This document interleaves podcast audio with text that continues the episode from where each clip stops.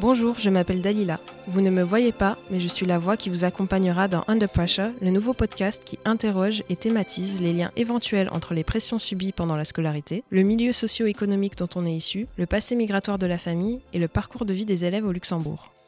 Durant cette aventure de plusieurs épisodes, j'aurai l'occasion d'interviewer des experts et des personnes concernées qui m'aideront à déficeler, à déconstruire certaines thématiques qui peuvent donner le tournis. Car oui, mon histoire personnelle, mais aussi celle de mes invités, servira de fil rouge tout au long de nos différents épisodes.